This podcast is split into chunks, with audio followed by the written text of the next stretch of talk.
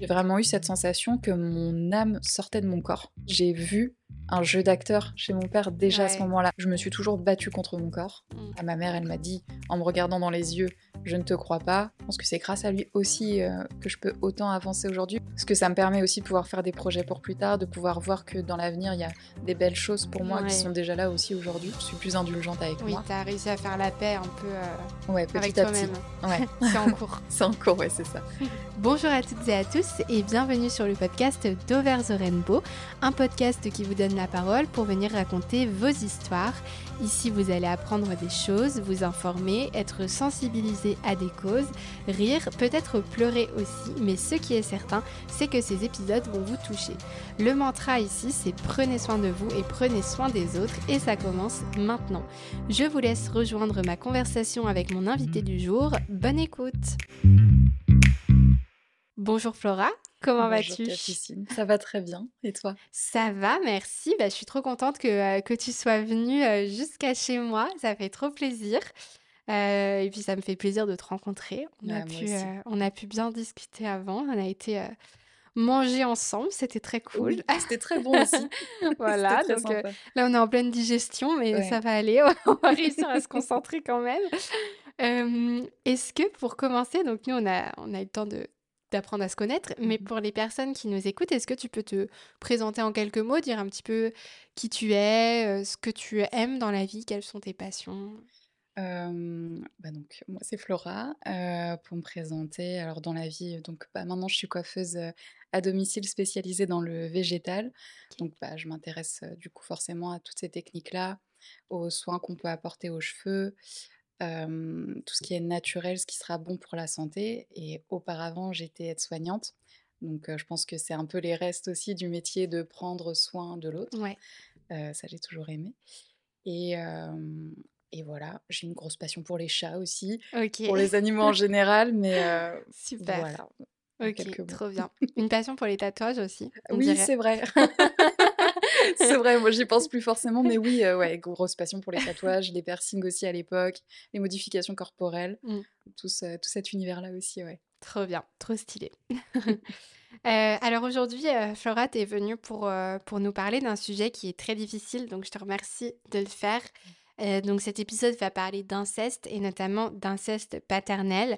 Donc je fais un petit point tout de suite en termes de trigger warning. Cet épisode va donc parler d'inceste, de violences sexuelles, de traumatisme. Donc euh, si tout ça c'est des sujets qui sont difficiles pour vous, pensez bien sûr à vous préserver, à préserver votre santé mentale. En tout cas, merci Flora du coup d'être euh, d'être là pour en parler, c'est hyper important, donc on a de la chance que, que tu sois là pour le faire. Merci à toi de me donner cette occasion, c'est important aussi. Bah, c'est avec grand plaisir. Est-ce que tu veux bien nous, nous raconter un petit peu ton, ton parcours, ton histoire? À quel moment est-ce que toi, tu as commencé à prendre conscience de, de ce qui t'était arrivé? Euh, alors, je pense que j'ai toujours eu à peu près conscience euh, qu'il y avait quelque chose, qu'il y avait un problème. Et en fait, j'ai fait donc euh, de l'amnésie traumatique. J'aurais peut-être pas toujours exactement les bons termes. Il n'y a pas de Donc, si problème. parfois je me trompe Mhm. un petit peu, Mhm. mais, euh, mais voilà, en fait, j'oubliais finalement ce qui se passait. Mais j'ai toujours senti qu'il y avait quelque chose de bizarre, qu'il y avait un mal-être, qu'il y avait. J'ai, toujours eu cette phrase de il s'est passé quelque chose, mais je sais pas quoi. Mm. Et j'avais toujours ces périodes où euh, je creusais, je mettais ma, ma casquette d'enquêtrice et je creusais dans ma vie, je regardais des photos de famille, j'essayais de chercher qu'est-ce qui avait pu se passer. Donc je savais déjà qu'il y avait quelque chose que j'avais oublié. Il y avait d'autres périodes où je finissais par me dire mais non, n'importe quoi, il t'est jamais rien arrivé puisque tu te souviens pas. Et du coup, euh, des périodes où je me détestais beaucoup en fait, où je me disais c'est horrible d'avoir ce genre de pensée alors qu'il t'est rien arrivé. Mm. Et euh, bon voilà, et d'autres périodes où du coup j'étais très dans le déni. Euh, mais après, j'ai commencé réellement à ouvrir les yeux, je dirais, ça fait à peu près un an. J'ai beaucoup de mal à me situer dans le temps aussi. Donc c'est normal. toujours de l'à peu près. C'est normal. Mais c'est ça, à peu près un an, en allant voir une, une psy, en fait, avec qui j'avais entamé un- un travail à l'époque juste parce que je sentais que j'avais un mal-être, Mm. que j'avais des problèmes avec la nourriture aussi, mais sans forcément cibler ce truc-là. Et en fait, en discutant avec elle, au bout de pas mal de séances, il y a une information euh, que je lui ai donnée. Euh, c'est un des seuls souvenirs que j'ai toujours gardé, une des seules choses que j'ai pas oubliées sur, euh, sur les agressions sexuelles. Parce que pour moi, c'était quelque chose qui pouvait être, normal. Je l'avais complètement normalisé. OK. Donc je m'étais pas rendu compte qu'il y avait un problème là-dessus et c'est le jour où je lui ai je lui ai dit, c'est elle qui m'a fait remarquer que c'était pas normal et il a fallu, heu, je crois au moins 3 séances pour que j'arrive à vraiment me rendre compte que, OK, d'accord, c'est des gestes qui étaient qui sont pas normaux et commencer à déconstruire l'image de mon père aussi, en fait. Mmh. Donc ouais, bah oui, parce que du coup, quand enfin déjà, avoir le souvenir de violences sexuelles, c'est compliqué. Mais alors, mmh c'est vrai qu'en plus, quand elles sont attachées à une figure euh, familiale forte, Ouais. Ça, on, enfin, il y a un double tabou en fait là-dessus, et du coup, euh, d'autant plus euh, de difficultés, j'imagine, à, à déconstruire ça. Euh, avant de, de rentrer plus en détail sur bah, voilà, tes souvenirs, ce dont tu t'es rappelé, etc., est-ce que tu peux revenir un petit peu sur, sur ton enfance, nous, nous raconter quelle, quelle petite fille tu étais? Alors quand j'étais petite, j'étais toujours, rêveuse, heu, toujours dans ma bulle, Mm. hem, beaucoup dans mon monde imaginaire. Ça depuis toute petite, heu, beaucoup à me raconter des histoires toute seule, à à imaginer plein de trucs, à du coup, en fait, finalement pas mal, solitaire à pas mal de moments, mais parce que ça me convenait bien, parce Mm. que je me faisais mon petit monde. Très timide, et ouais, toujours très empathique aussi depuis petite aussi. Ouais, je dirais ça. Ok. Mmh. Donc une petite fille euh, rêveuse et timide, on va dire. Ouais. Ok. Mmh. Euh, très bien. Et, et ton père, du coup, euh, quel genre d'homme, lui, il était et il est encore, je sais pas s'il a changé entre-temps, mais comment tu le, tu le décrirais? Il a une un double visage, mon père, que du coup j'ai réussi je réussis à voir que depuis peu. Mm. Mais sinon, il dégageait quelque chose de, de très gentil, de un peu comme un gros nounours, heu, très, alors il avait il a toujours eu ce double côté où, il il peut paraître très doux, Mm. très calme, mais en même temps, il est aussi très souvent, finalement dur, froid, stressé. Ouais, voilà, il peut être très discret. Ouais, un double Quelqu'un d'assez ambivalent, quoi. Oui, Ouais. mmh, ouais, bon manipulateur aussi, je dirais, Mm. maintenant que j'ai ouvert les yeux, Oui. finalement. Mais c'est vrai que quand on le connaît pas, il dégage plutôt quelque chose de, de rassurant, de Oui, ouais, je positif. dirais plutôt oui, c'est ça, de rassurant et heu, ouais, quelqu'un, heu, quelqu'un qui, heu, qui est stable, qui a beaucoup de responsabilités, qui s'en sort très bien dans la vie et et vers qui tu peux aller, qui sera toujours, gentil et calme, Mm. comme ça, ouais. Ok.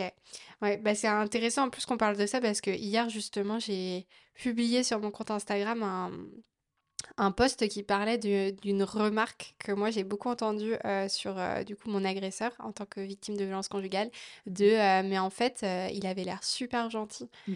Et je trouve qu'il y a vachement ce truc et du coup bah, Ouais. ça me fait penser à ça parce que là ça rejoint totalement ce que tu dis de en fait bah les agresseurs c'est pas écrit sur leur visage Non, quoi. C'est souvent des personnes très bien intégrées en société qui oui. font plutôt gentils sympathiques Bah, oui, c'est ça. mm, La plupart des personnes lambda et oui, qui paraissent très gentilles, bah, en général, des personnes justement où tu t'imaginerais pas, heu, qu'ils soient capables, de de ce genre de violence. ouais Mais parce que comme tu dis, évidemment que c'est pas marqué sur leur front mm, et qu'il y a, mmh, en tout cas dans ce que j'ai connu moi, il y a il y a quelque chose justement de très subtil, de très, du coup dans même, certains souvenirs d'agression que j'ai, en fait, il faut savoir qu'il y a mon père et il y a aussi mon tonton, donc son frère à lui Et ils avaient tous les 2 ce truc de justement, même pendant l'agression ou même pendant qu'il se passe quelque chose de violent, ils avaient toujours un visage calme, très souriant, mm.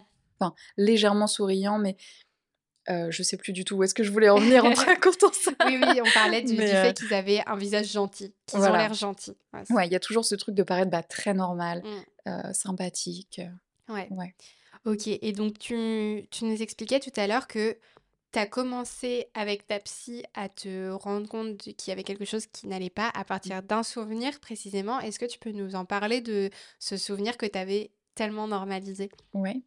Heu, donc ça, c'était un quand donc quand j'étais petite, en fait, on avait c'était même un un rituel, j'appelais ça, heu, hem, une habitude, en fait, avec mon père quand il venait me dire bonne nuit le soir, heu, il il il m'embrassait du coup, heu, soit au niveau de la joue, soit au niveau de la bouche, selon les soirs. Et après, heu, sur chaque, heu, sur chaque téton, puis sur le sexe. Et et ouais, ça c'est quelque chose que j'ai jamais oublié parce qu'effectivement pour moi, c'était mon père qui venait me dire bonne nuit. C'était un des moments privilégiés même que j'avais avec lui en fait quand j'étais petite. Mmh. et avant que ma psy me le dise, j'avais jamais vu le mal, alors qu'effectivement ça paraît évident. Heu, mais c'est parce que c'était fait, heu souvent, bah, rapidement, du coup, pour, ce souvenir-là, en tout cas Ouais. et puis vraiment, bah, encore une fois, comme s'il se passait rien, quoi. Comme si c'était normal, quoi. Ouais, Ouais. donc C'était vraiment un rituel de coucher, récurrent, Je te dis bonne nuit, Ouais. donc ouais. OK et Mmh. ça, du coup, ça a duré tu te rappelles combien de temps ça a duré? Jusqu'à tes quel âge? J'ai un peu de mal à savoir, souvent j'ai du mal à cibler, Ouais. dans le temps. J'arrive en fait à à à savoir quand est-ce que c'est arrivé, souvent avec les les éléments de décoration des Mmh. pièces. Donc je sais qu'à cette époque-là, j'avais au plus jeune, heu, 6-7 ans Mmh mh. et je pense que ça a duré au moins jusqu'à mes 8-9 ans et en fait, je sais que ça c'est pour les les bisous du soir, du coup, j'appelle ça, je sais que ça, ça s'est arrêté à un moment donné parce que justement, un jour, j'en ai, heu, parlé. On a passé un dimanche, heu, chez ma mamie en famille Mmh. et j'en ai parlé ce dimanche-là et heu, c'est justement en plus ce que je racontais à ma psy, c'est que sur le coup, moi, j'ai eu l'impression de le dire devant tout le monde. Donc tout le monde, en fait, était dans une autre pièce de la cuisine et il y a avait que mon père et moi dans le salon et je me suis adressée à lui en lui disant qu'il fallait qu'il arrête, de m'embrasser sur mes parties intimes le soir parce que je commençais à être grande et que ça commence à me gêner Ouais. Et heu, j'en parlais à ma psy en lui disant: «J'ai été bête de lui dire ça, je l'ai mis mal à l'aise alors qu'il faisait rien de mal». Bon voilà, Ouais, le heu déni, heu, vraiment, complètement ouais, la et puis moi, j'avais l'impression de l'avoir blessé lui. Ça, Mmh. ça a toujours été dans ma relation avec mon père. Mmh. J'ai toujours eu l'impression de lui faire du mal et heu et du coup, je sais que là, à ce moment-là, il me semble que j'avais un mmh bah, même dans le souvenir chez ma mamie, je dirais au moins 9-10 ans, mais c'est pas très clair. Oui, oui, bien sûr, c'est un ordre d'idée, quoi. Mais ouais, voilà Mmh. et du coup, à partir de ce moment-là, je sais que ça s'est, ça s'est arrêté en tout cas pour, heu, pour ce truc-là. OK, Mmh. donc du coup, tu as ce souvenir-là qui est déjà celui par lequel tu t'es rendu compte qu'il y avait un problème, heu, plusieurs années plus tard. Ouais. Quels autres, souvenirs tu as, si tu es OK pour nous en parler, de d'autres exemples de violences que tu as pu subir, avec ton père? Mmh alors alors souvent quand j'y pense, c'est ce que je disais, hein, c'est il y a il y a un flou qui arrive, heu, très souvent, C'est heu normal, ouais, c'est le le cerveau qui essaie de de Oui, protéger, heu, au il maximum, c'est ça. Qui dit: «Non, je ne veux pas en parler, laisse-moi».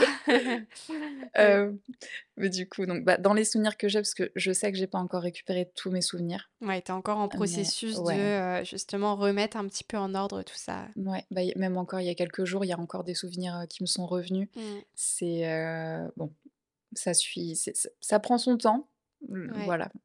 Là, en tout cas, je sais que j'ai un autre souvenir aussi, quand je prenais mon bain avec lui. Ça, c'est pareil, je sais que j'avais l'habitude de les prendre avec lui. C'était peut-être pas à chaque fois, mais on avait cette habitude de le faire régulièrement. Hem, j'arrive pas à savoir jusqu'à quel âge j'ai pris mes bains avec lui, mais je crois au moins pareil jusqu'à jusqu'à peut-être mes 8 ans. Mmh. Heu et je me souviens pas de tous. Je sais juste que c'était une habitude parce que quand j'entendais qu'il était dans la salle de bain, je rentrais même et enfin, Ouais. c'était comme ça.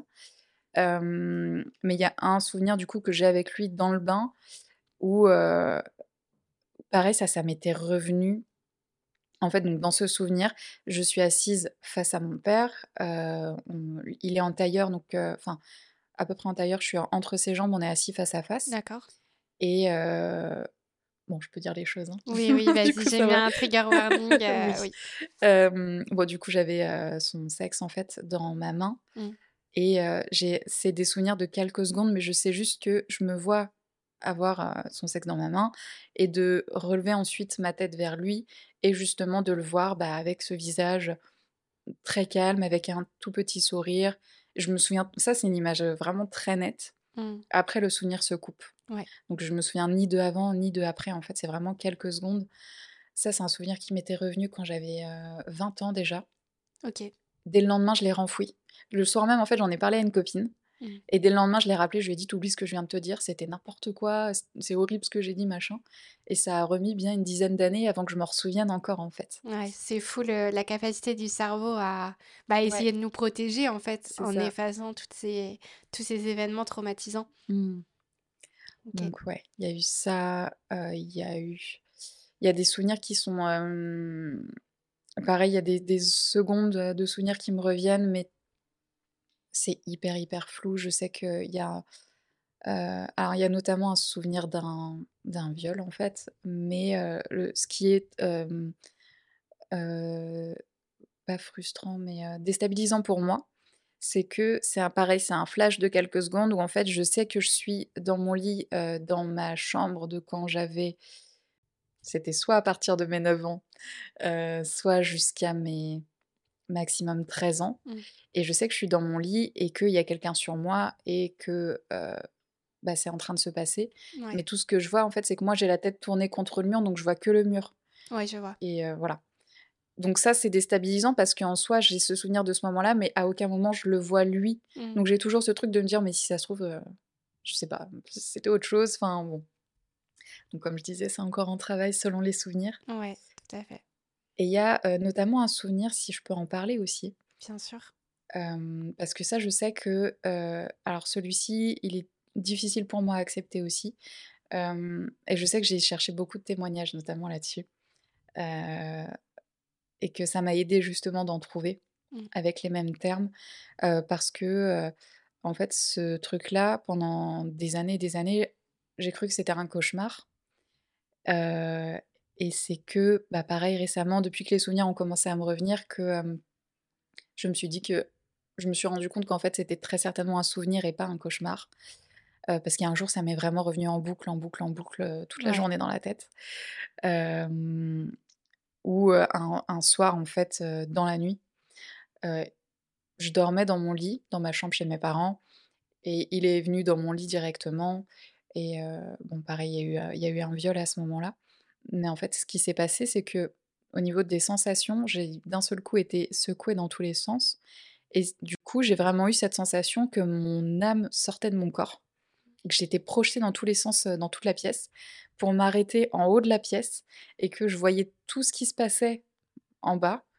Je voyais, hem, vraiment tout dans les détails et qu'une fois que c'était terminé, j'ai été réaspirée dans mon corps d'un seul coup et en fait, j'ai cru du coup à ce moment-là me réveiller d'un cauchemar.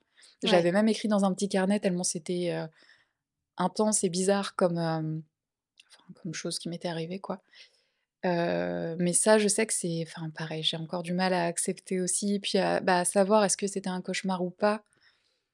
Après, je sais que c'est une une réaction possible du cerveau, Oui, finalement. ça ça arrive avec, avec, heu, beaucoup de de victimes de violences. Enfin, pour avoir discuté avec beaucoup de victimes de violences sexuelles, effectivement, c'est un phénomène de dissociation, il me Mmh semble qu'on appelle ça, où en fait, on est vraiment, heu, il y en a beaucoup, voilà, qui décrivent ce truc justement d'avoir la sensation de sortir de leur corps et de voir la scène de du dessus souvent ou d'un côté, mais c'est souvent du dessus et et après d'avoir cette sensation pareil de retour dans le corps Mmh et mh. en fait, c'est vraiment un phénomène encore une fois du cerveau qui, qui nous coupe en fait et qui nous permet de plus ressentir même la douleur et cetera et Mmh. de d'être au-dessus de ce qui se passe quoi et Mmh. effectivement, c'est un c'est un phénomène qui est qui est ultra courant et qui, je pense, pour beaucoup de victimes est difficile aussi justement à réaliser parce qu'on a cette sensation, comme tu dis, de se réveiller alors Ouais, qu'en fait, on était là, mais c'est juste que, heu, s on était absente pendant un moment pour nous protéger, quoi. c'est ça. Puis Mmh. ça paraît tellement irréel du Ouais. coup et mmh, ouais. Mmh. Vraiment. Mais c'est vrai qu'il y a beaucoup aussi de de victimes qui ont ce truc de: «Mais est-ce que ça s'est vraiment passé?» parce que c'est tellement horrible aussi, enfin, faut le dire, c'est horrible et du coup, notre cerveau n'a pas envie de reconnaître ce qui est arrivé. Enfin, moi, je sais que dans mon processus aussi de, heu de, heu, réalisation, heu, post-traumatique, quand j'ai pris conscience des violences que j'avais vécues par mon ex, Mmh mh. Bah, notamment tout ce qui était violence sexuelle et tout, j'avais ce même truc de, Non, mais ça se trouve, ça se trouve, je je délire, heu, ça ça a Ouais. pas pu vraiment se passer, j'ai du mal à interpréter les choses, je dois mal Ouais. m'en rappeler et cetera. Mmh. Alors qu'en réalité, le cerveau sait, enfin, il n'invente pas les trucs, au contraire, Mmh. il édulcore énormément. Mmh. Donc donc ouais, je comprends très bien ce que tu veux dire et je pense que c'est vraiment quelque chose de très commun pour beaucoup de victimes, donc c'est très bien que tu en parles. C'est très important. Tu nous as parlé aussi de ton oncle. Oui. Lui aussi, du coup, tu as tu as fait du mal? Heu, ouais.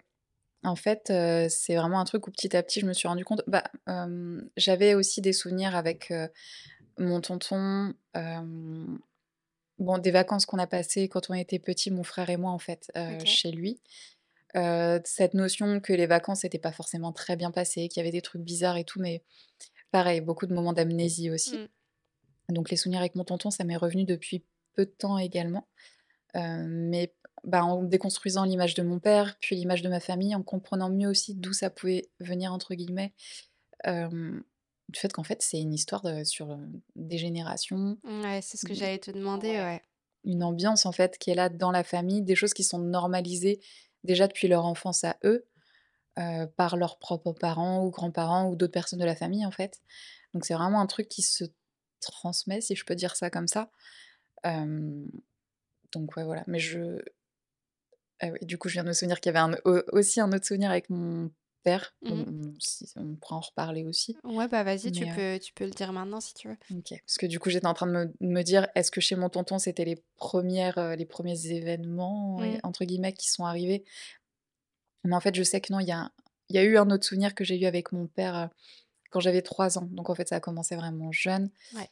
Où, je dormais, heu, comment? Je dormais dans le lit, à côté de moi, je suis persuadée qu'il y avait mon frère, parce que je sais qu'il y avait la présence de quelqu'un et j'ai même retrouvé des photos ensuite plus tard où, on était dans ce lit, mon frère et moi. Donc pour moi, il était à côté et le souvenir que mon père rentrait dans la chambre, faisait des allers-retours, nous regardait, il hésitait, il repartait, jusqu'à un moment où il est rentré et finalement, il est venu sur le bord du lit et je me souviens très bien de la sensation où en fait, il m'a coincée avec ses bras qui devaient faire à peu près, qui qui devaient être à peu près aussi grands que la taille de mon corps en fait, en hauteur. Donc il m'a coincé mes bras et mes jambes et bah, il m'a embrassé le sexe. Je sais pas comment le dire autrement donc Ouais. voilà et voilà, ça je crois que c'est la première chose qui a dû arriver. Ça m'était revenu lors d'un cauchemar, pendant la période où pendant une des périodes où j'avais plein de souvenirs qui me revenaient. Mmh. Donc c'est pareil, j'ai mis un petit temps aussi à me à me dire: «Est-ce que c'est vrai ou pas?» mais au fur et à mesure, j'ai appris à faire la différence entre, heu, juste un cauchemar enfin, en fait, on fait très bien la différence entre un souvenir et un cauchemar finalement ouais. donc heu, Mmh. donc voilà et mon tonton, je pense que ça a enfin, du coup, c'était après. On était partis en vacances chez lui, j'avais 6-7 ans, je crois et ta question de base, c'était avant Ah que je bifurque comme ça? non, non, plus. c'était justement avec ton oncle, heu, est-ce que lui aussi t'avait Ah fait oui subir des choses et cetera? et ouais, heu, du coup, pendant ces vacances-là, heu, je sais qu'il y a eu, alors il y a eu quelque chose de il y a eu quelque chose dans la voiture avec lui où, j'avais 6 ans, il me semble, hein et en fait, il y a un moment où on était seuls dans la voiture tous les 2, il m'a demandé si, heu, mon père m'avait déjà appris à conduire donc heu, bah, moi j'ai dit: «Non» parce Ouais, qu'à 6 ans, heu, bah, oui et du coup, il m'a dit: «Ah comment ça? On t'a jamais appris et tout» et donc en fait, il m'a mise, sur ses genoux à lui, comme ça il avait les pédales. Il me disait de tenir le volant, mais il devait le tenir quand même en dessous, j'imagine et je me souviens très bien de moi regarder, par la fenêtre et de juste voir qu'on on bougeait à peine. En fait, on heureusement, on Mmh. conduisait pas pour de vrai, mais en fait, heu, le souvenir, il s'est coupé aussi rapidement, mais j'ai des sensations où je je sais qu'à ce moment-là, il y a il y a eu un petit quelque chose ou un début de quelque chose. Heu, ou en tout cas, heu, j'aurais pas dû me retrouver sur ses genoux parce que, ce que j'ai appris, heu, quelque temps après, c'est qu'en fait, dans la famille, on savait que mon tonton, quand il avait 16 ans, il avait agressé, je sais pas combien de temps ça a duré, mais il a agressé, sa demi-sœur, qui avait 6 ans à l'époque. Ah oui, OK.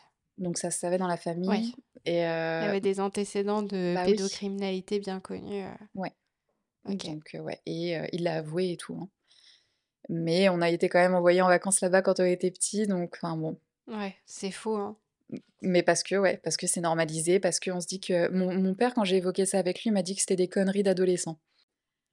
Voilà, c'était pas si grave que ça, quoi. Ouais.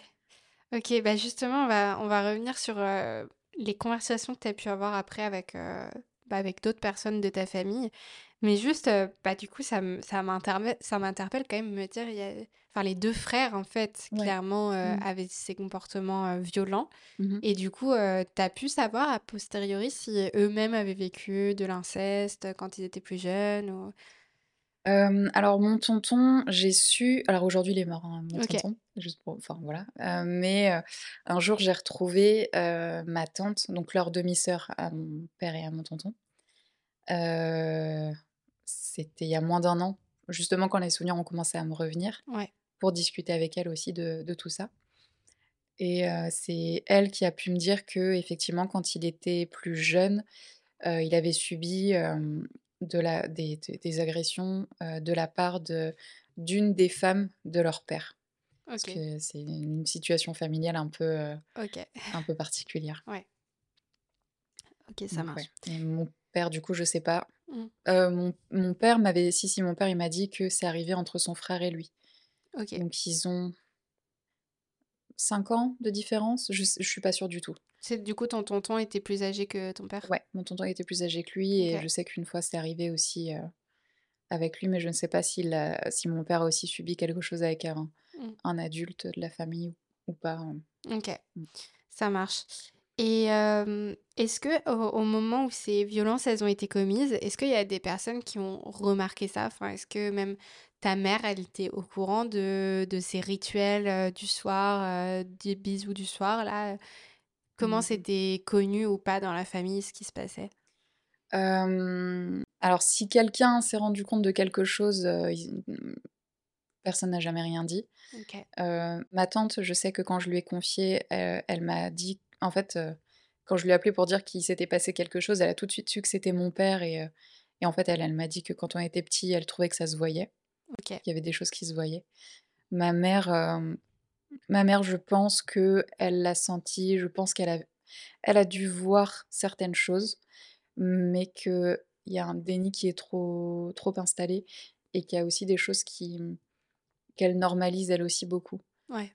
Heu, même dans ce que je raconte, heu, par rapport aux bisous du soir et cetera, enfin, donc Ouais, elle, elle voit pas forcément le problème, Ouais, bah, elle, déjà, elle pense, moi, faut faut savoir que, alors du coup, à part ma tante, personne ne me croit Mmh. dans dans la famille ou du moins, il y a eu aussi alors ma la sœur de ma mère et la mère de ma mère, qui ont eu l'air de me croire quand je leur en ai parlé, c'était par téléphone. Mais après ça, elles se sont quand même éloignées et elles ont continué à aller aux événements de famille chez mon père. Mmh. Il y a eu Noël chez eux et tout ça, heu et personne n'est venu me voir moi, donc heu, je sais Ouais. pas au final si on me croit vraiment ou si on a juste pas voulu me vexer. Enfin, c'est voilà. Ouais, c'est fou ça, c'est vraiment ouais. Du coup, je vais je vais je vais revenir après là-dessus sur, heu, bah, l'effet de cette nouvelle sur ta famille. Mmh mh. Est-ce que, tu sais si ton père a fait subir, ce genre de choses à d'autres personnes dans ta famille ou à l'extérieur de ta famille? Heu, alors je sais que mon père, il a eu un un comportement aussi avec, heu, sa demi-sœur, Mmh donc mh. ma ma tante. Hem, quand j'ai été la voir, elle, elle m'a raconté donc je sais qu'elle a été agressée donc par mon tonton, mais elle m'a dit aussi que pendant des années, heu, par mon père. Heu, même si elle, elle a pas encore, heu, je pense qu'elle est encore sous emprise, même s'ils Ouais. ont plus contact au final, mais heu, parce qu'elle continue de le voir comme quelqu'un, comme une victime, mon père, un peu de tout ce qui lui est arrivé dans la vie et mais pendant des années, il l'a, il l'a harcelée en fait, il pleurait, il disait qu'il allait se tuer, si elle voulait pas coucher avec lui, qu'il était amoureux d'elle il voulait acheter un appartement pour vivre avec elle. Mmh. Je sais qu'elle m'a raconté aussi que, des fois, il la chatouillait, heu, que ça lui plaisait pas et elle allait s'enfermer dans la salle de bain et lui, il allait jusqu'à démonter la porte pour pouvoir quand même, heu, rentrer et et la chatouiller jusqu'à ce qu'elle pleure ou qu'elle vomisse. Donc je pense Ouais, qu'il y y a des vraiment des agressions, Ouais. pas clair, pas net de ce côté-là, en Oui. tout cas. Puis je pense qu'elle m'a pas, mmh, tout dit, non plus dans les détails.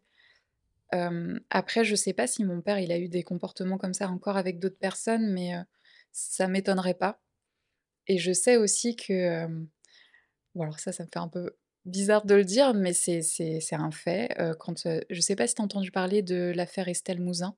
Oui. Entendu parler? Ça, c'était à côté de chez nous, en fait. OK. Peut-être tu peux faire un petit, récapitulatif de l'affaire pour les gens qui savent pas? Alors, je suis pas sûre de me souvenir dans les détails, mais, Ouais. Estelle Mouzin, c'était, une petite fille, hein, qui, qui a disparu. C'était en Seine-et-Marne, à Guermantes. Heu, ouais, qui a disparu, qu'on n'a jamais retrouvée à ce jour Ouais, je crois, ouais. et du coup, c'était, c'était Michel Fourniret, non? C'est ça l'a je crois l'agresseur? qu'on on en a je crois que c'est ça qui a été Ouais. conclu, effectivement. Je sais me plus s'il y a eu hein. des aveux, un truc Mmh. comme ça. Je crois et on n'a jamais retrouvé effectivement le corps, de la petite fille. Ouais. Mmh. Mmh et bah, du coup, comme on était dans cette région, ça a fait aussi beaucoup de bruit et cetera et je sais que mon père plaisantait, entre guillemets, à ce sujet-là parce qu'il ressemblait beaucoup au portrait robot qui circulait Mmh. et heu et il plaisantait en disant, heu, que, heu, un jour on allait finir par l'arrêter, heu, que limite il avait peur qu'on lui fasse des contrôles, Mmh. à cause de ça. Donc c'est Comment? C'est pas le genre de truc sur lequel tu plaisantes Bah normalement. oui, bah, je sais que je je sais pas quand trop comment l'interpréter, mais quand j'étais petite, ça me marquait. Parce Mmh. qu'il a il en plaisantait, mais en même temps, je sais que ça m'a ça m'est resté quand même. Ouais. Ce truc de laisser un peu en suspens, genre, heu, je sais pas. Oui, un peu en mode j'aurais pu le faire, C'est heu, un peu ça, mmh. ouais. Ouais, hyper malsain, quoi. Mmh. OK. Voilà. Ça vraiment, une personne, heu, incroyable, on peut le dire. Du coup, tu tu expliquais tout à l'heure, heu, le principe de l'amnésie post-traumatique, donc le mh. fait d'oublier les violences qu'on a vécues et de s'en rappeler, des années plus tard. Hem, toi, du coup, tu as mis combien de temps à te rappeler de de toute cette histoire? Heu, alors du coup, là, aujourd'hui, je je vais sur mes 33 ans, bientôt, heu et et donc ça fait, ouais, qu'à peu près 1 an que vraiment, j'ai commencé à me souvenir pour de vrai. Mais en sachant que, ouais, vers mes 20-25 ans, il y a eu ce souvenir dans le bain aussi qui m'était Mmh. revenu. Heu, donc ça a duré, au moins une vingtaine d'années, même plus, puisque ça a commencé jeune et mais en fait, il y a eu tellement d'éléments et comme, heu, comme je disais, heu, même encore maintenant, je sais que j'ai pas encore tous les Mmh. souvenirs, que ça me revient par période. Donc ouais, ça a duré des années et des années, je sais que j'en ai j'en fais encore.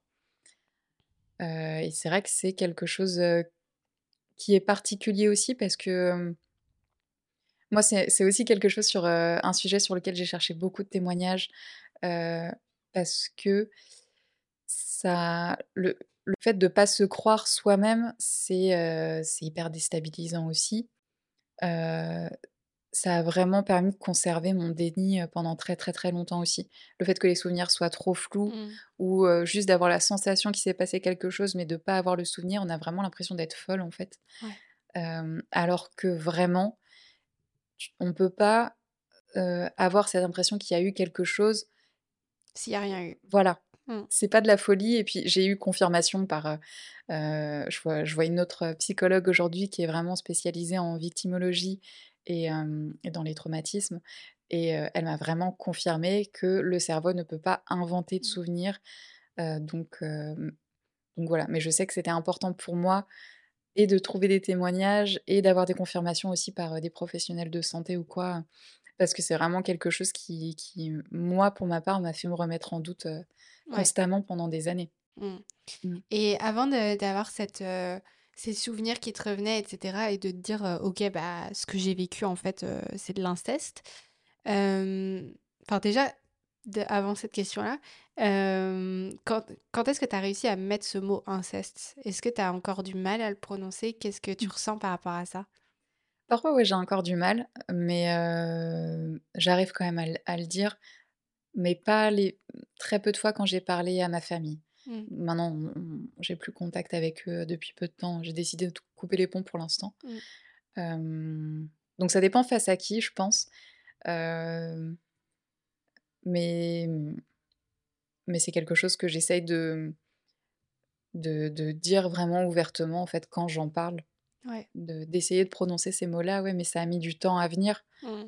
parce que, parce qu'on minimise toujours, beaucoup avant de Ouais. sortir du déni donc heu, Clairement, mmh. clairement.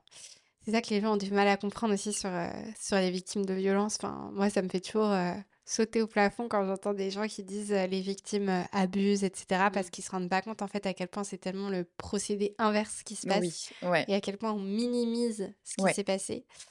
Mmh. Donc heu, donc ouais et oui, ce que je voulais te demander, c'était avant de te rendre compte de ce que tu as vécu et de mettre des mots dessus, est-ce que tu étais tombée sur des témoignages d'inceste? Est-ce que ça te ça te f tu avais une sensation bizarre en les lisant ou ou pas du tout et tu t'es tu t'es renseignée après coup, heu, quand tu as commencé à à avoir ces souvenirs?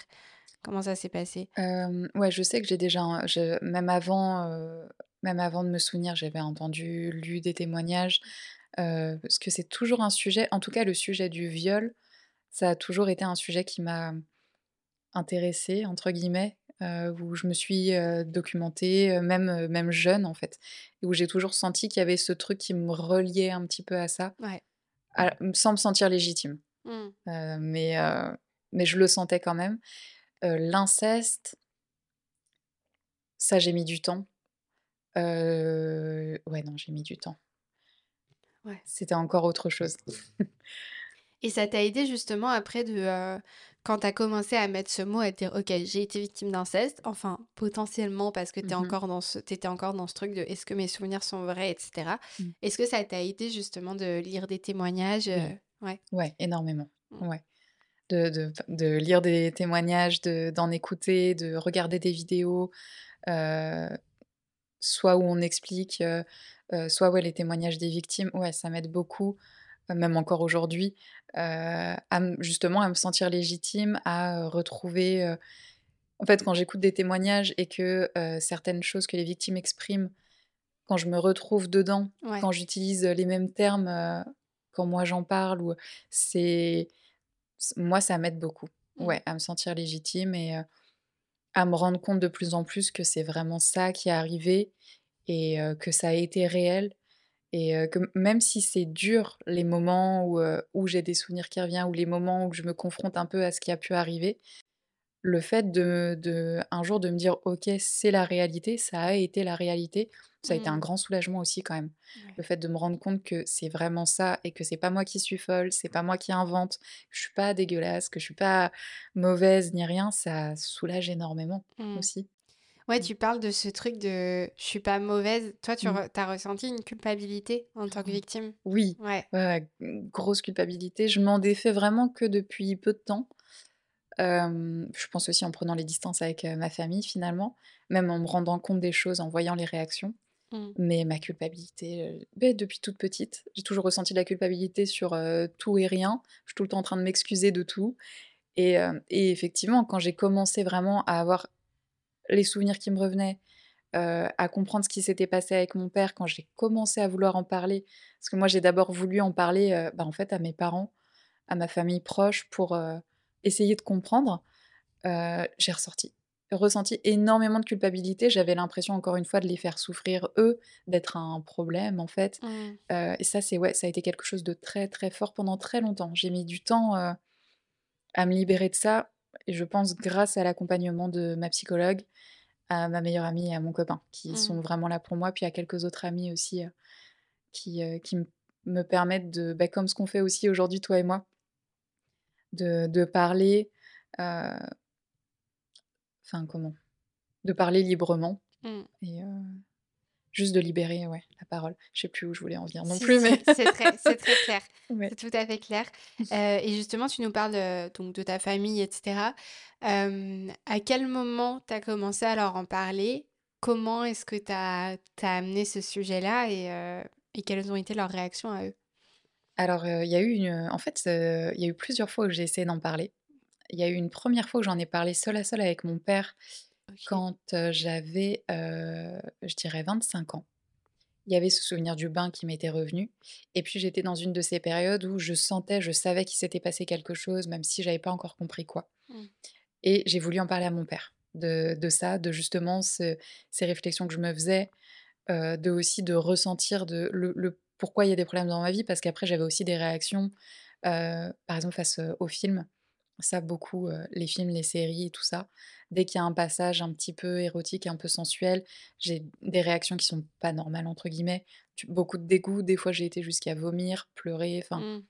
donc tout ça qui me faisait dire qu'il y avait quelque chose. Donc j'ai été j'ai pris mon courage à 2 mains parce que, j'étais hyper impressionnée de faire ça, mais je je sentais qu'il fallait que je lui en parle.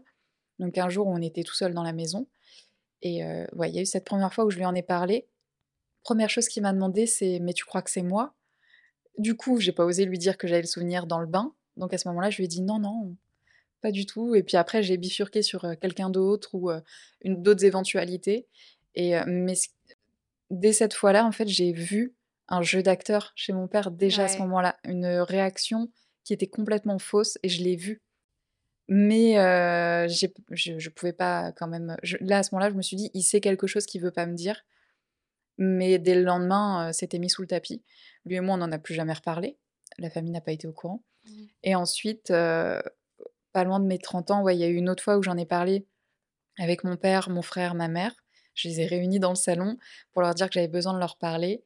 Là, j'avais entamé déjà un 1er travail avec un psychiatre à l'époque parce que j'avais une grosse dépression Mmh. Et heu et suite à ce travail-là, je leur ai dit, bon, bah, voilà, je leur ai parlé justement du fait que j'avais ces doutes sur mon enfance, que je savais qu'il s'était passé quelque chose et heu, mon frère, heu n'a pas trop réagi, enfin, il savait pas quoi dire. Il m'a juste dit que lui, il se souvenait de rien de particulier. Ma mère, essayait de comprendre, mais elle me disait enfin, elle, a élaboré des théories comme quoi, peut-être, j'avais vu un film d'horreur qui m'avait marquée ou j'avais fait des rêves ou j'avais confondu ou voilà, elle cherchait une autre réponse et mon père, lui, c'est à ce moment-là aussi où il m'a parlé, de son frère, de, bah, peut-être, justement, c'était peut-être pendant vos vacances, chez mon frère ou Ouais, il a essayé un peu de se dédouaner, ouais, de mettre mmh. un peu sur son dos. Donc c'est comme ça qu'ils ont réagi à ce moment-là. Ça a dû être hyper dur pour toi, enfin, ça a dû te demander énormément de de courage de te dire: «OK, je vais me confronter Ouais. à ces 3 personnes-là en racontant», Oui. enfin, ça a dû être super dur pour toi. C'était difficile et en même temps, à ce moment-là, pour moi, j'avais pas encore conscience que ça pouvait réellement être mon père, Ouais, tu étais tu encore vois? un peu dans le déni, Ouais, heu j'avais besoin, en fait, de leur parler, de de leur je leur ai demandé: «Est-ce que vous, vous savez quelque chose? Est-ce que vous avez vu quelque chose?» j'avais besoin qu'on me donne des réponses, j'avais besoin qu'on m'aide aussi, en Mmh. fait. Hem, mais ouais, ça a été, compliqué. Après, pareil, on n'en a plus reparlé jusqu'à ce que moi, je revienne vers eux, donc 1 ou 2 ans après ça et un jour où j'ai, en fait, envoyé des messages parce que, heu, les souvenirs me revenaient vraiment complètement. J'avais entamé le travail avec ma psychologue, ça devenait trop difficile à garder pour moi et donc j'ai commencé à envoyer des messages à mon père. Ça s'est pas bien passé. Après, Ouais. mon père a tout de suite, heu, nié. Il s'est tout de suite victimisé et ça fonctionne très bien. Il est très convaincant. Mmh et c'est quoi sa stratégie, du coup? Pour lui, du coup, c'est ce que ma mère dit aussi, maintenant, c'est, heu: «O OK, il a dû se passer quelque chose, mais pas avec moi». Mmh. Ça, c'est ce qu'il a continué à me dire. Ma mère, du coup, pense aussi que: «D'accord, il t'est arrivé quelque chose, mais pas avec ton père». Pourtant, ma mère, une fois, je l'ai rejoint dans un café, je lui ai expliqué les souvenirs du bain, les bisous le soir. Le le bain, mon père a fini par avouer que c'était vrai, mais que c'était moi qui, qui avait mis ma main et heu, qu'il avait été gêné, Bien voilà. sûr. Donc heu, il a avoué, mais il l'a il l'a dit à sa façon, mais du coup, ça passe. Mmh. Donc voilà et donc ouais, en fait, tout le monde là, enfin, dans dans ma famille proche, ils ont entendu, mais ils veulent pas voir. Mmh. Ouais. Ouais, ils sont vraiment dans le dans le déni de la situation, heu et ton frère, lui, il a jamais, heu, vécu ça avec ton père, heu, ou en tout cas, il a pas de souvenir ou alors il veut pas en parler? C'est ça, je pense que soit il a vraiment pas de souvenir, soit il a ce truc comme moi de sentir qu'il y a eu quelque chose, mais il veut il est vraiment dans un déni, bien installé. Ou je sais pas. Mmh. Mais en tout cas, lui, non, il dit qu'il se souvient de rien. Il s'est quand même souvenu que mon père avait parlé avec, avec son frère sur au moment où je prenais mes bains avec lui et que son frère lui a dit: «Ouais, fais attention avec ça», heu, Mmh. des des petites choses comme ça, mais je pense que mon frère, il a aussi normalisé pas mal de choses, donc si parfois il a des souvenirs, Ouais. il les aura normalisés et aujourd'hui, il vit toujours chez mes parents aussi. Mmh. Heu, donc donc ça aide pas. ouais. Il est plus âgé que toi? Oui, il a 2 ans de plus, mais ouais, du coup, il vit encore là-bas et hem, il a encore complètement, Ouais, il est baigné dans le Ouais. milieu, quoi. Mmh. C'est ça. OK et donc heu, là, toi, aujourd'hui, c'est quoi ton rapport avec ta famille? Heu et ben, moi, aujourd'hui, bah, là, j'ai un peu coupé les ponts, en fait. Il y a eu une première fois déjà où, justement, après leur avoir parlé et après m'être confrontée à leurs réactions qui ne m'aidaient pas, qui me faisaient du mal, je leur ai dit une première fois: «Heu, je vous parle pas pendant un moment, j'ai besoin que vous me laissiez tranquille». Je suis restée un moment comme ça. Après, petit à petit, je suis revenue, je crois vers mon frère peut-être, enfin, on s'est revus un petit peu avec mon frère mais en fait, ça m'aidait quand même pas. Heu, j'avais repris un peu contact avec ma mère et mon père, mais j'avais toujours besoin qu'on m'aide. Mmh. Sauf que je me suis bien rendu compte que ça ne pouvait pas se passer comme ça. Ma mère, elle m'a dit, en me regardant dans les yeux: «Je ne te crois pas», en souriant et cetera. Quelle horreur. Ouais, franchement, j'ai très mal vécu. Mon frère me le dit aussi que genre lui, il me le dit, il me dit qu'il veut pas me blesser, mais qu'il arrive pas à voir notre père faire ça. Voilà, donc heu, là, mmh, récemment, je me suis dit: «OK, bah, maintenant je en fait, je peux pas continuer à me à me faire subir ça. Ouais. Je vois bien que j'aurai pas d'aide de leur part». Donc je leur ai envoyé un dernier message, je leur ai dit: «Si un jour vous» à ma mère et à mon frère: «Si vous changez d'avis, si vous vous rendez compte de quelque chose, si vous pensez différemment, vous pouvez revenir vers moi. Mais tant que vous me croyez pas, vous tant que vous me prenez pas au sérieux, heu, je préfère qu'on se parle pas». Mmh. Et en vrai, c'était dur sur le coup, mais ça me fait beaucoup de bien, heu, Ouais. Mmh. Oui, tu sens que ça t'a fait du bien de sortir de ce truc, Ouais. heu, OK. Ouais.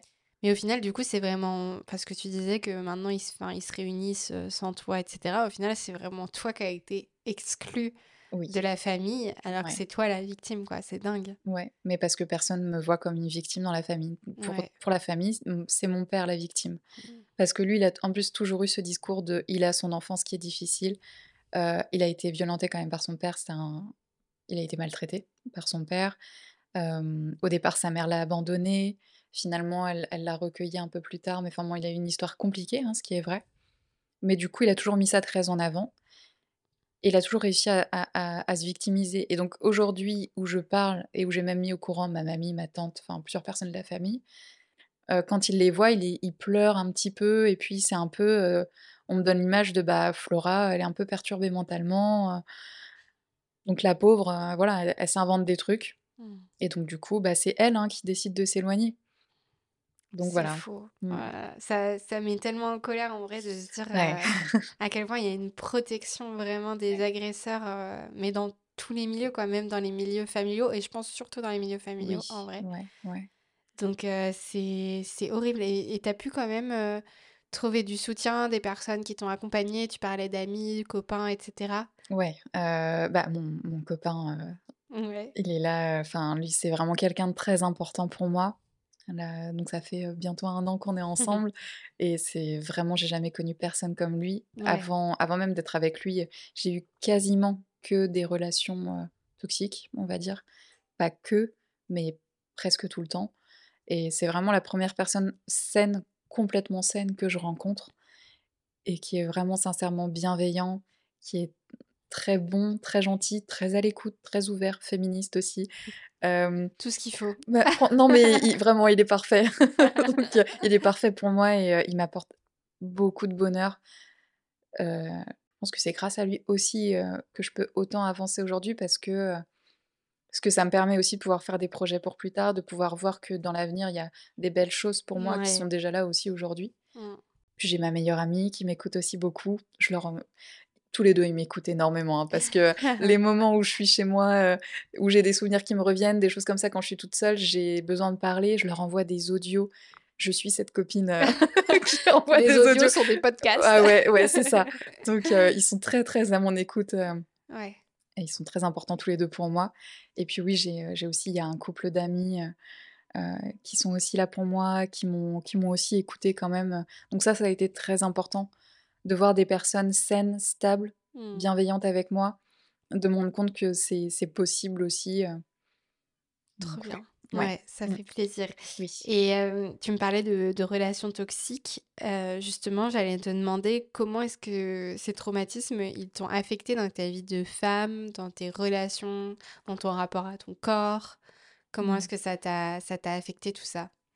Ah bah, alors donc c'est sûr que ça a beaucoup impacté ma vie. Déjà mon rapport à mon corps, c'est je reconstruis là aussi petit à petit. Maintenant que j'ai pris conscience de tout ça, ça, ça m'aide beaucoup euh, aussi à faire la part des choses et à être plus douce avec moi-même et avec mon corps aussi, avec l'image que j'ai de lui. Mais euh, je me suis toujours battue contre mon corps, Mmh. toujours trouvé soit trop grosse, soit parce qu'il y a eu des périodes bah, dès mes 9 ans où j'ai commencé à, à pas mal grossir. Donc j'ai commencé à faire des régimes dès mes 9 ans.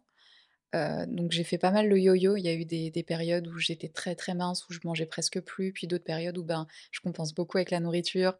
Je me réconforte beaucoup dedans aussi, donc maintenant je sais que c'est comme ça et puis, je je suis plus indulgente avec Oui, moi. tu as réussi à faire la paix un peu, Ouais, avec petit à petit. toi-même. Ouais, C'est en cours. c'est en cours, ouais, c'est ça et et ouais, au niveau de mes relations amoureuses, ça a beaucoup impacté, je pense parce que je me suis toujours dirigée, vers des personnes, pas forcément bien intentionnées. Je m'en rendais compte aussi parfois, hein, c'était plus fort que moi, on va dire. C'était pas vraiment conscient, mais il y a des fois où je sais que je me suis fait la réflexion de, heu: «Pourquoi est-ce que je suis dans cette situation avec cette personne-là?» bah, des gens, heu, qui parfois pouvaient être violents aussi, pas respectueux avec moi, beaucoup dans l'humiliation.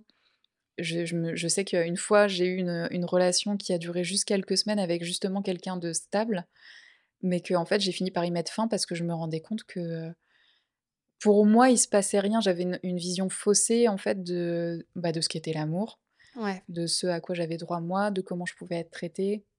Mmh. Donc ouais, ça, ça a beaucoup impacté aussi. Puis dans ma sexualité aussi forcément.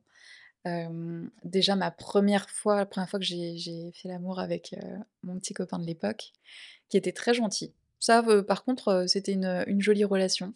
C'était quelqu'un de très bien. Mais la première fois que j'ai fait l'amour, c'est un blackout, total. Pourtant, heu, j'ai enfin, c'était au petit matin, heu, j'avais ni bu, ni pris quoi que ce soit, enfin, j'étais vraiment dans mon état normal. Mmh. Il y avait aucune raison, a priori comme ça, mais en fait, dès que dès qu'il s'est mis sur moi et qu'on a commencé, ça a été le trou noir tout de suite et heu, je me souviens même qu'à l'époque, j'en rigolais parce que dès une semaine après ça, en fait, quand j'en parlais avec mes copines, je rigolais en disant: «Bah, heu» je disais que je m'étais endormie, en fait. Et heu, je je disais: «Ah bah, il y a vraiment que moi, hein, pour, s'endormir, sur ma première fois et tout». Je pensais vraiment que je m'étais endormie alors que, qu'en fait, ouais, non, c'était un blackout parce que je pense que mon cerveau a fait le lien Ouais. avec ce qui s'était déjà passé C'est mis avant. en mode off, tout de suite. Mmh. OK. Ouais et puis, ouais, les les relations que j'ai eues après, même dans ma sexualité, heu, n'étaient pas toujours, enfin, voilà, il y avait beaucoup de oui, d'humiliation, de violence, de de, de de fois où je me donnais sans en avoir envie, mais de toute façon, j'avais pas de valeur pour moi, Mmh. sans m'en rendre compte encore une fois, mais heu, Oui, tu avais voilà. l'impression que ton corps avait pas, enfin, tu «l'estimais pas» entre guillemets. Tu te disais: «Bon, bah, Puis faites ce que vous voulez», c'est heu. ça Mmh. et et ça, j'ai j'ai compris aussi il y a pas longtemps que j'avais vraiment ce truc de je pensais vraiment que c'était ce que tout le monde recherchait de moi, en fait, que c'était comme ça. Que si je faisais connaissance avec quelqu'un, en général, c'était parce qu'il voulait ça de moi et que j'avais qu'à le donner et puis comme ça, bah, c'est bon, on s'entendrait bien ou Mmh. et que c'était ma valeur, et que j'avais aussi cette vision faussée de, un peu tout le monde comme si tout le monde avait un regard perverti autour de moi. Ouais. Ça, je me suis rendu compte seulement il y a peu de temps que non, c'est pas le cas. Il y a il y a des gens sains aussi, mais ouais. OK Mmh. et heu, je je sais pas si tu as, plus tard envie de construire une famille toi, mais je suppose que le fait d'avoir été victime d'inceste, ça doit aussi avoir des conséquences sur, des potentielles envies ou non-envies de maternité pour plus tard. Mmh. Tu en es où toi par rapport à ces réflexions? Moi, ça fait un moment que je me dis que je veux pas d'enfant. Je suis pas fermée à 100% parce que je me dis: «Si plus tard j'en ai envie, peut-être». Je me ferme pas la porte, mais là, j'en ai pas spécialement envie.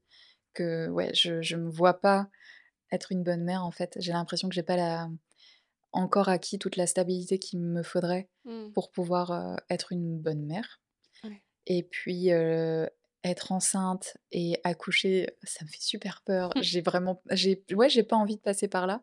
Donc je me dis que si un jour j'ai finalement envie de fonder une famille, ce sera peut-être en passant par l'adoption. Ouais. Mais c'est vraiment pas sûr du tout. Pour l'instant, c'est pas une envie en tout cas Mmh. et même avec mon copain, il est dans ce cas-là aussi. Il veut pas d'enfant non plus, donc c'est très bien. Ouais, On s'entend bien tout est aligné, c'est. Oui. parfait. Mmh. OK, ça marche et du coup, toi, aujourd'hui, comment est-ce que tu vas par rapport à tout ce qui s'est passé? Parce que finalement le le moment de réalisation est quand même Mmh. assez proche dans le Mmh temps mh. par rapport à ton histoire. Comment est-ce que tu vas maintenant? Je vais bien quand même. Il y a des moments plus difficiles que d'autres, selon les jours, selon, si, parfois j'ai des enfin, ouais, les les les moments où j'ai des souvenirs qui me reviennent forcément, c'est des moments toujours bah, difficiles quand même, très Mmh. perturbants. Ça va quand même beaucoup mieux parce que vers septembre, octobre, novembre, là, sur ces 3 mois-là où j'ai eu vraiment beaucoup de souvenirs, là, c'était un peu l'enfer, j'ai eu beaucoup d'angoisse, beaucoup d'anxiété, beaucoup de sensations corporelles, beaucoup de somatisation, c'était très, très dur. Là, petit à petit, ça va de mieux en mieux, je peux ressortir en étant un peu plus tranquille. J'ai encore beaucoup de peurs, hein, qui sont là, qui sont pas rationnelles, mais maintenant je sais d'où ça vient et ça va mieux. C'est un peu les montagnes russes selon les jours, mais c'est Mmh. plus stable qu'il y a quelques mois et je vois que ça va de mieux en mieux et que je me sens de plus en de mieux en mieux dans ma peau et de plus en plus forte, ouais, quand même aussi, donc heu, Trop bien. Bah, déjà, faut être forte pour venir raconter ton histoire, donc heu, déjà tu peux être, Merci. tu peux être fière de toi et je me demandais aussi, est-ce que tu t'es questionnée sur, le fait de, éventuellement porter plainte, signaler à la justice les violences que tu as subies ou pas du tout? Ouais, ça a mis du temps avant que je me pose vraiment la question. Mais oui, ça m'a traversé l'esprit. Je sais pas du tout si j'irai jusque-là parce que ça me paraît très compliqué. Heu, évidemment, j'ai aucune preuve. Donc donc je sais même pas en fait, si ça servirait à quelque chose. C'est ça qui me fait un peu peur de me lancer dans ces Mmh. procédures, si ça mène à rien et en même temps je me dis: «Bah, aujourd'hui, j'ai plus de contact avec eux». On est déjà plus une famille en soi aujourd'hui, quoi. Donc quelque part, j'ai plus rien à perdre non plus, Ouais. à part un peu d'argent peut-être quand même. Le problème. justement là, je vais, heu, prendre, conseil auprès d'une avocate Mmh. pour déjà poser des questions et savoir si j'ai envie de porter plainte ou pas. Je pense qu'avoir le le statut de victime, c'est quelque chose, qui m'aiderait beaucoup, dont j'aurais besoin, même sans que lui, enfin si, qu'il soit condamné quand même, mais je veux dire, j'aurais même pas besoin, qu'il me verse de l'argent ou que enfin, peu importe son sort en fait, Mmh. derrière finalement. Juste que ce soit dit Ouais, que voilà, ouais. c'est ça. Bah, si ça t'intéresse, j'avais, accueilli dans mon dans mon podcast, une jeune femme qui parlait d'inceste par son grand-père Mmh mh. et en fait, elle, elle avait, porté plainte et et il avait été reconnu coupable Ouais.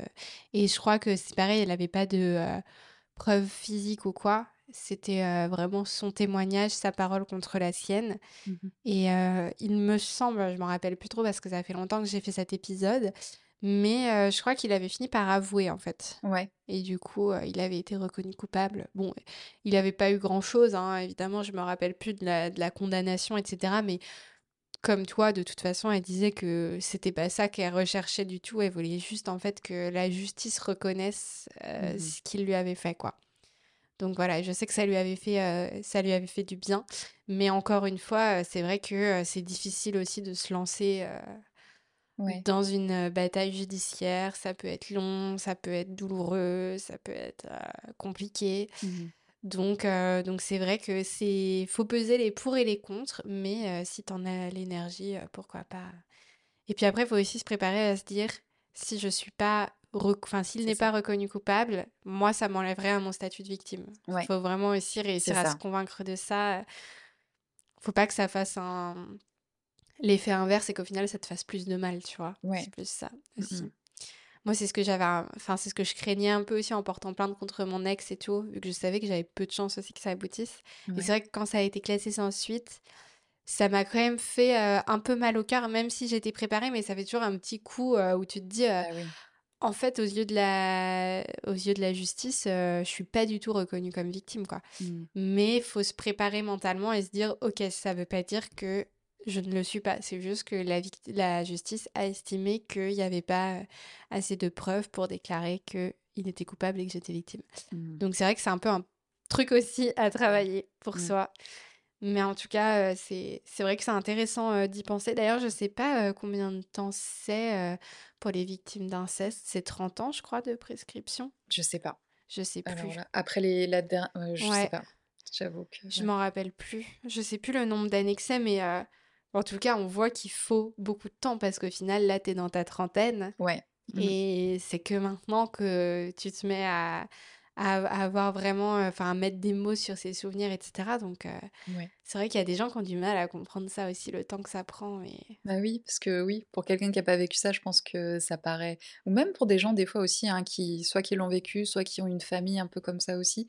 Je pense que tant que tu es pas sorti de ça, que tu mmh, as pas ouvert les yeux sur tout ce système-là, en fait, hein, dans la famille, tu tu comprends pas pourquoi ça peut pas être aussi clair que ça. Parce qu'il y a tellement d'étapes par lesquelles il faut passer d'abord, heu, c'est hyper long de se rendre compte des choses et puis je pense que vraiment le fait de vraiment couper les ponts avec la famille, c'est un mmh, un quelque chose d'important aussi, pour moi en tout cas, pour m'aider complètement à à réaliser complètement ce qui s'est passé et et d'ailleurs quand j'ai coupé les ponts avec eux, la semaine qui a suivi, j'ai eu aussi une flopée de souvenirs, ouais, qui sont revenus aussi à ce moment-là, mais heu, c'est important aussi, ouais. mmh. Mmh. OK. Hem et toi, du coup, du d'une manière générale, c'est quoi tes tes projets, tes envies, heu, pour, heu, pour plus tard? Dans ma vie comme ça, heu, Ouais, dans ta vie comme ça. hem, j'ai beaucoup envie de voyager, Ouais. heu, ça je sais que déjà j'ai envie de voyager seule aussi. J'ai envie de voyager avec mon copain. Lui, c'est déjà quelqu'un qui voyage régulièrement, qui connaît bien. Mmh. Heu, on a envie de faire des voyages à 2. On en a un prévu, heu, au Maroc donc. Trop bien. Oui et heu, mais j'ai aussi envie de réussir à le faire toute seule parce que c'est quelque chose qui m'a toujours parlé. Commencer par un week-end, puis une semaine, puis voir un peu pour réussir à aussi, heu, faire des choses seule en me rendant compte que je je suis en sécurité quand même. Donc ouais, je dirais pour l'instant les voyages, continuer de développer aussi, ma micro-entreprise pour, être à l'aise aussi financièrement. Donc la stabilité en fait. Mmh. Trouver de la stabilité, j'y suis déjà, mais en fait je pense que j'ai pas envie de plus que ça. De stabilité, de tranquillité dans ma vie, de Ouais. des petits bonheurs, heu, simples et parce que moi ça a toujours été sinon dans les extrêmes. Là ouais, ma petite vie tranquille avec mon amoureux, heu, quelques amis et voilà. Parfait. Tout ce qu'il Et des faut voyages quand même de temps en temps et des animaux aussi, des Ouais chats. et des restaurants, heu, on en Oui, parlait, ouais. la Oh nourriture, oui. la vie. OK. Qu'est-ce que tu aimerais faire comprendre, heu, sur le sujet de l'inceste pour les personnes qui nous écoutent et qui s'y connaissent pas trop sur le sujet? Selon toi, qu'est-ce qu'il faut retenir, heu, savoir, à ce propos-là? Mmh, je pense que c'est important de, mmh, de s'éduquer, sur le sujet. Maintenant, il y a plein de de choses qu'on peut trouver sur internet, même des comptes Instagram. Moi, ça m'a beaucoup aidé de suivre de commencer à suivre certains comptes aussi, Mmh. qui racontent, très bien, qui expliquent très bien. Il y a, Je sais que m'intéresser alors il y avait Muriel Salmona aussi où on peut retrouver des vidéos, des textes d'elle. Il y a des comptes Instagram, heu, là j'ai plus les noms Bah, exacts en tête, pourras si mais tu veux, tu pourras me me les noter et puis je les mettrai en description de l'épisode comme ça. Donc je pense que ça c'est important, ouais, de s'informer sur le sujet pour essayer de comprendre.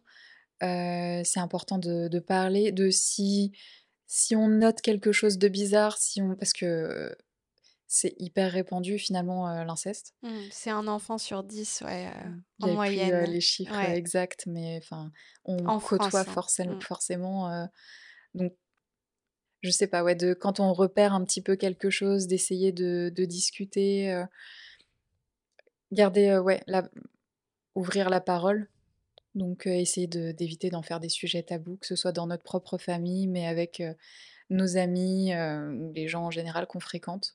Ça, c'est important aussi. C'est très heu bien, c'est déjà très clair et pour, s'il y a des personnes qui nous écoutent et qui, elles, ont été victimes d'inceste, elles aussi, quels conseils tu pourrais leur donner? Heu, moi, ce qui a été essentiel, c'est, heu, de de d'aller voir des thérapeutes. Mmh, il y a plein de formes de thérapies différentes, on trouvera forcément une qui est adaptée ou différente selon les périodes de vie, mais heu, ma psychologue, m'aide beaucoup. J'ai été en voir, je la voyais une fois par semaine.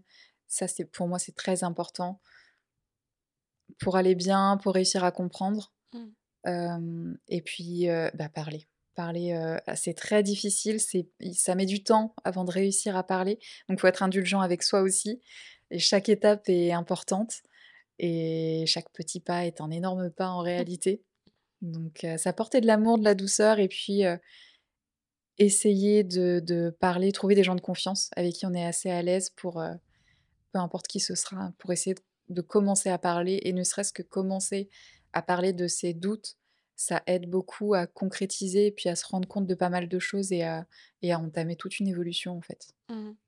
OK et heu et donc du coup, over the rainbow, ça signifie au-delà de l'arc-en-ciel. C'est donc une, notion d'espoir forte. Toi, pour, heu, terminer les cet épisode, qu'est-ce que ce serait la notion positive, inspirante que tu as envie de transmettre aujourd'hui, heu, ton petit mot de la fin, heu?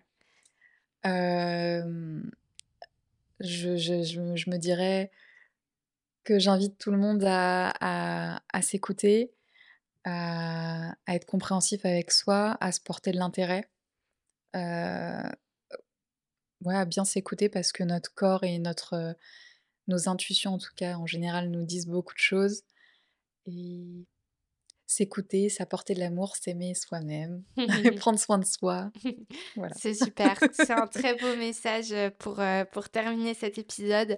Donc, heu, merci beaucoup d'être, venu pour raconter ton histoire. C'était hyper intéressant.